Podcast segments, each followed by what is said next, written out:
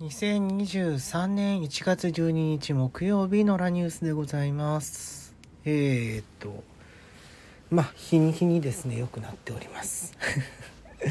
でもやっぱりねちょっと喉が痛いのでね今日も短めにしようと思いますけれども今日のニュースねご紹介しますけれども朝これ4時1分。日刊スポーツの記事、えー、赤いた赤江玉緒の TBS ラジオ玉結び3月で終了強く遺留も意思を尊重10年の歴史に巻くというふうになっていて、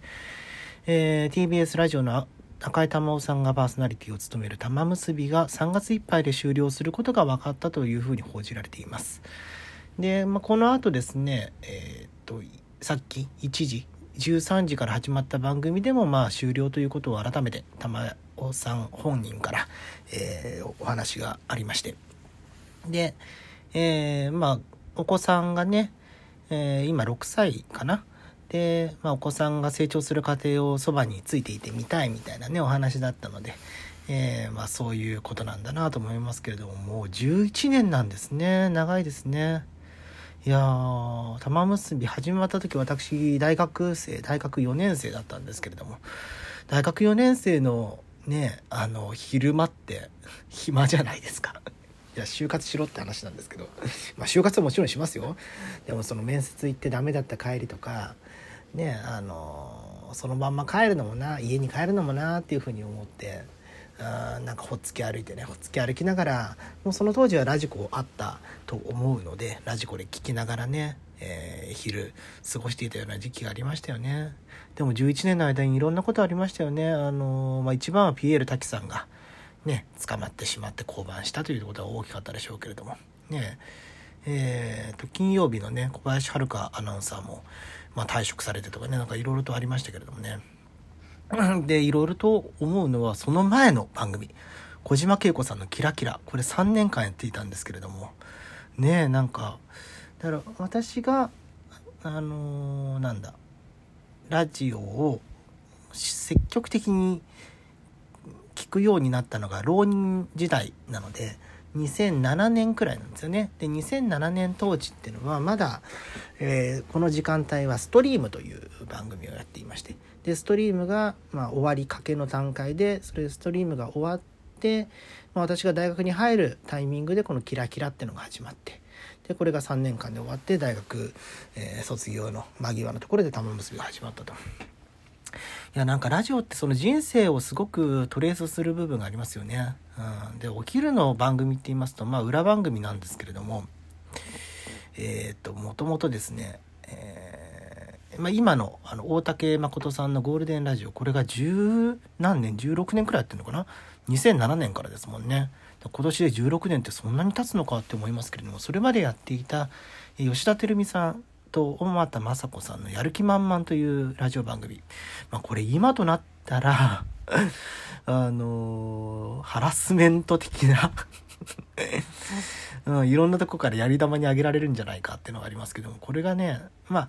その何でしょう AM の昼のワイド番組っていうのの一つのフォーマットを作った番組かなというふうに思っています。これ私が生まれる前87年かなにスタートしている番組なんですけれども小学校の頃ですね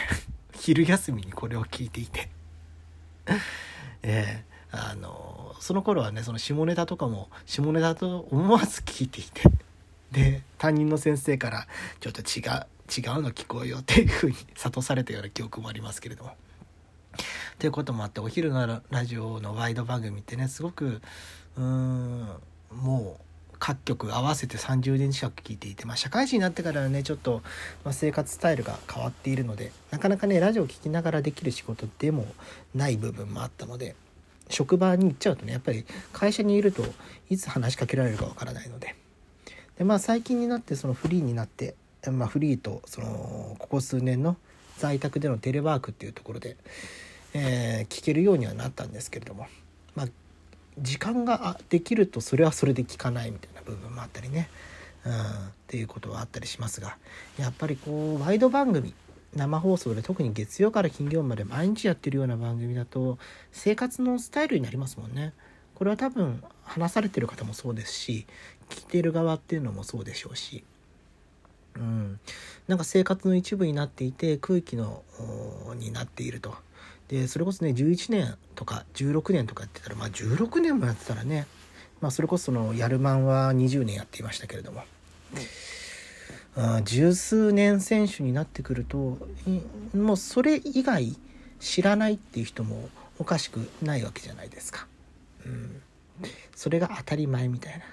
まあ、数年前にねあの TBS ラジオでいうと朝の番組、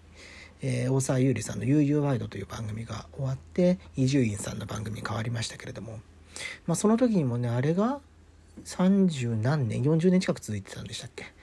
ていうのもあってそこからその流れていることが